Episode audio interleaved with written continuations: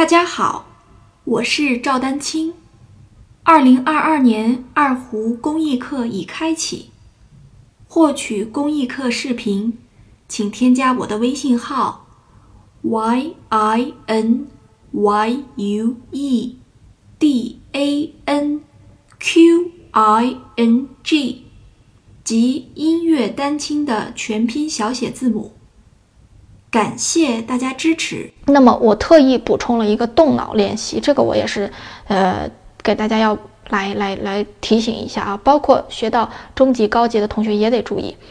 我们经常在学习的时候就觉得学乐器这件事儿，它是两只手的活动。但是大家这么来想，两只手是不是也也是需要你的头脑来控制，对不对？其实是需要动脑的，动脑练习以及怎么练习。对吧？这又涉及到，就是你要是说初学阶段，你说你你自学的话，很多时候只要遇到一个坎儿啊，就发现过不去，对吧？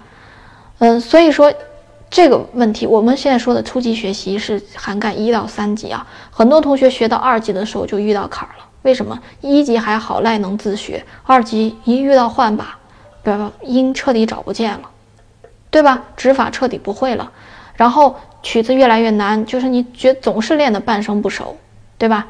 基础的运功也掌握的不好，所以说这个问题呢，就是我我觉得不用我再多说了，就是实际上我们在每一天练习的时候，呃，是需要我们去动脑练习的。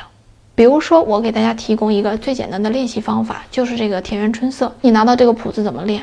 你肯定是从头到尾一口气就练了，这是很多同学有的一个问题。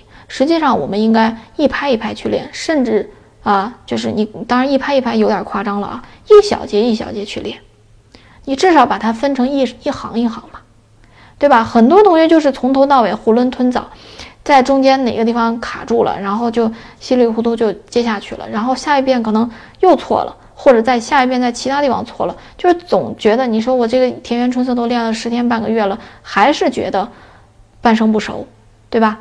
呃，所以说这个问题就是练习的这个过程，它是有方法、有步骤的，那就是需要我们动脑去练习。总体的原则就是放慢，然后化整为零，最后循序渐进，再连成一个完整曲目。不管是田园春色也好，赛马也好，还是其他的曲目也好，大家想一想，是不是这样？所以这种练习的方式，它是需要一定步骤的，那就需要我们动脑去练习。